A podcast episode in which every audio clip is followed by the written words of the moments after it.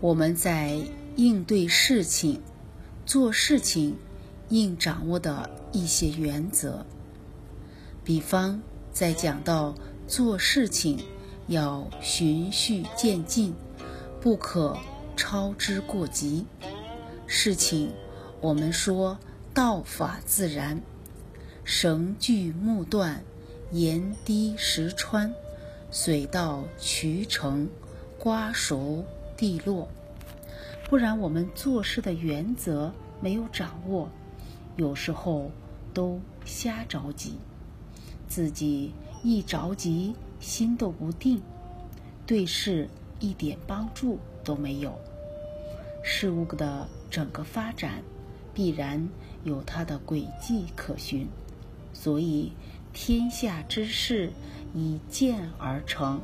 天下之事以急而固，很多形势我们要判断清楚，要掌握好，而且形势好的时候，更重要的是要有人才出来。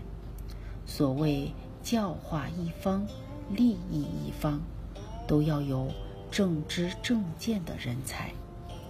但人才非一朝一夕可以培养出来。所以，对于天下的形势，我们可以感受到整个中华文化的复兴，在中国领导人的带动之下是必然之事。我们要了解人才难得，首先自己要期许自己，要好好下功夫，好好提升，机缘成熟为国家民族所用。而以学问来讲，那得要厚积薄发。我们自己不好好实修，到时候真的机会来了。孟子讲：“富贵不能淫，贫贱不能移，威武不能屈。”假如面对一些诱惑抵挡不住，本来是要利益天下、复兴文化，最后自己。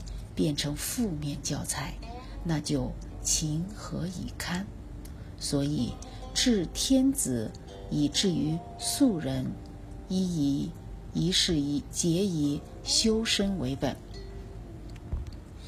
我们刚好谈到求学问方面，在之前我们以夫子为榜样，谈了为学，谈了如何做一位老师，这里呢就不再多谈。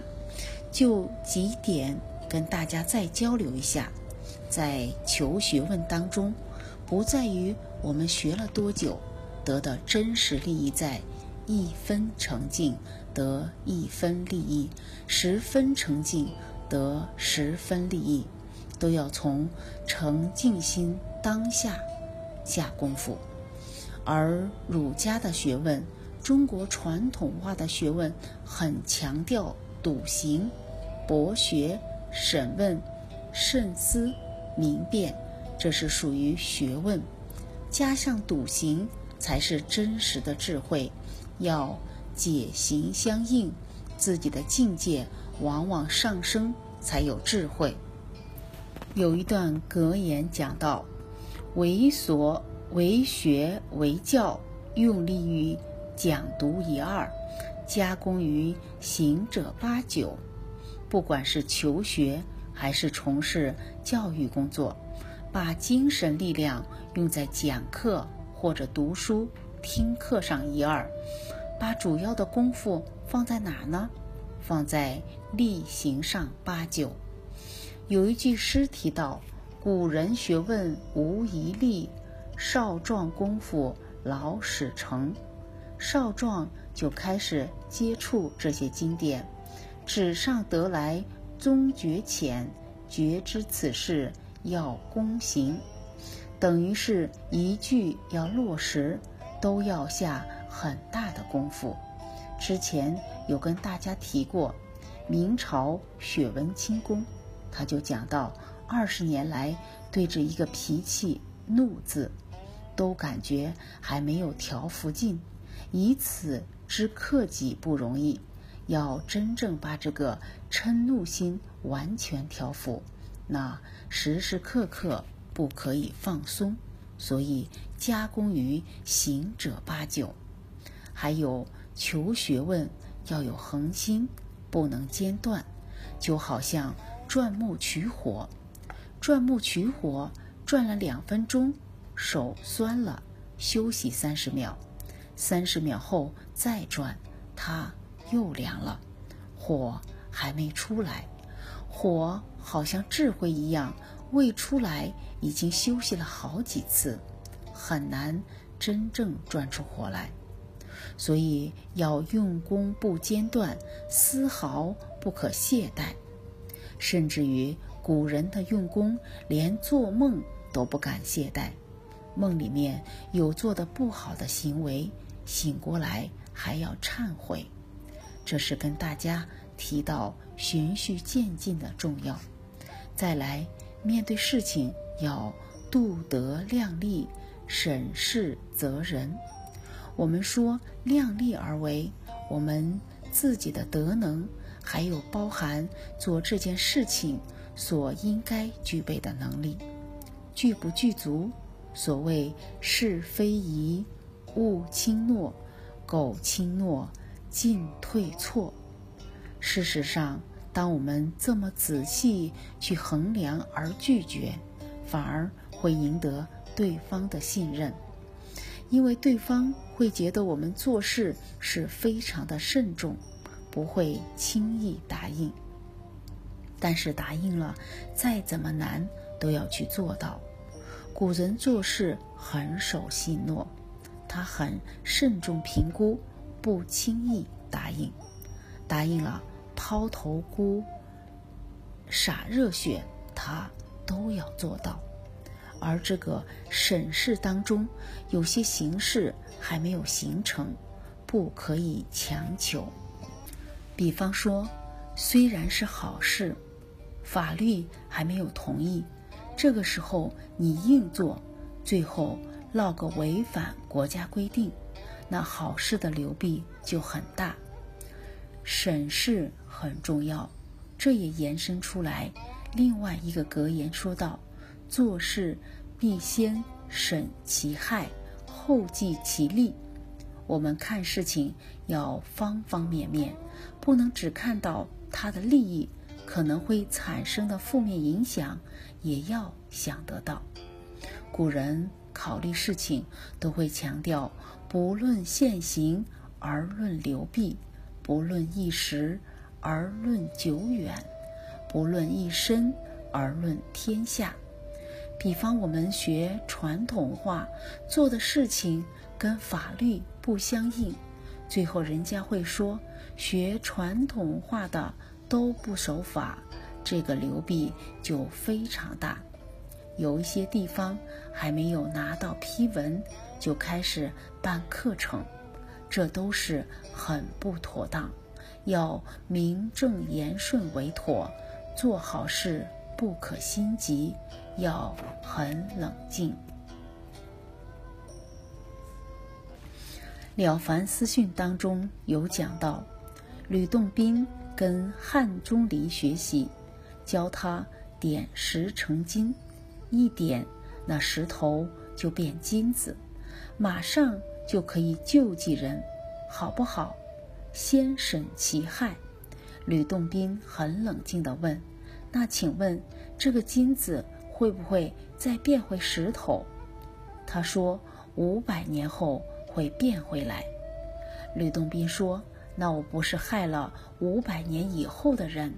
这么做还是不妥当。”汉钟离说：“修仙要集三千善事，你这一念三千善事满了，因为他连五百年后的人都为他设想，这一念。”心量非常广大，就像我们现在从事传统文化的弘扬，我们这一两百年来传统文化被忽略了，等于是在一个兴起的时节因缘。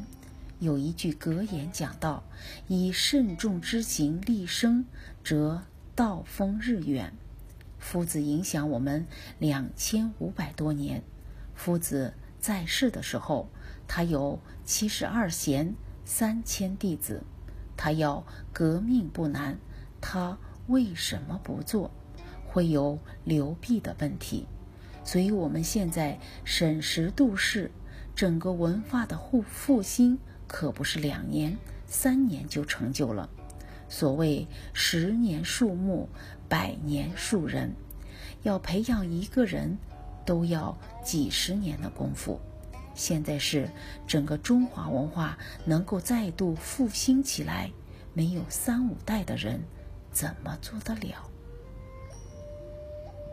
而且欲速则不达。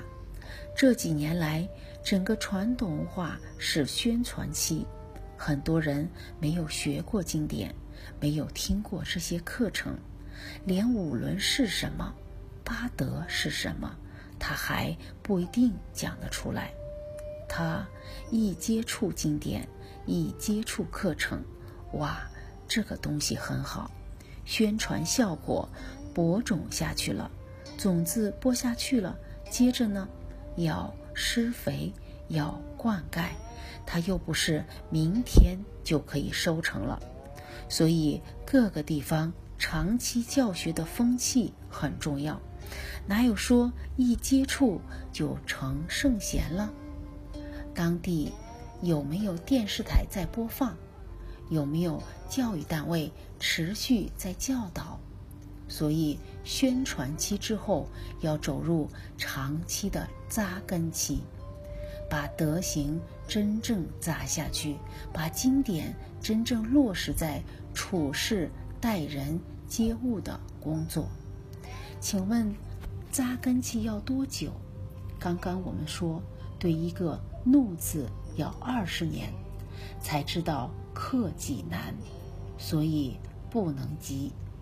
都要在自己身上下功夫，深修才能家齐，自己的家庭、自己的单位才能为人演说，所以根深蒂固才能枝繁叶茂，这些都要了解到，不然我们都觉得办课程就是弘扬文化了，都没有人去落实。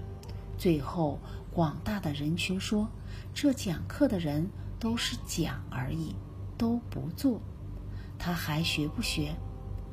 那这就不是慎重之行去利益众生了。这道风怎么会远呢？真正要扎根，可不轻松。放下每一个习气，比方说好面子，要把这个好面子放下。”要一层皮撕下来。孔子说：“学而时习之，不亦说乎？怎么会苦？撕下来的时候就不被它控制了，就不被欲望牵着鼻子走，就快了吗？可是边撕的时候怎么样？当然会痛。比方我们都有经验，刚好自己说错话。”话做错事了，对方刚好纠正我们，一下子那个态度有点不是很欢喜吧？本来要给他顶回去，突然想到闻欲恐，闻过心，吞回去。你假如说读了这一句以后，人家劝你，马上欢欢喜喜给他鞠躬，我真的要给你鞠三个躬，你。太厉害了，因为我们习惯好面子。我自己读书过程中都跟人家攀比成绩，慢慢自己就好面子。人家一讲我，我第一个反应是不高兴。可是《弟子规》又是这么讲，马上提起来，要转变一下态度，始而勉强，终则泰然。哪有一开始就欢欢喜喜？那不是普通人，可能是颜回转世，他不二过。人家一给他讲，他接受就去改了。慎重之行，立生道风日远，先审其害，后计其利。有一个很重要的原则：不求有功，但求无过，要战战兢兢。为什么不求有功？这是我们炎黄子孙应尽的本分，所以不邀功。但是生怕自己疏忽给传统文化抹黑了，不愿意这么做，这样就会很谨慎。所以谨慎也是做事相当重要的一个关键。不谨慎，做事早晚要出问题。要能够守住成果，谨慎重要。要居安思危，要防微杜渐。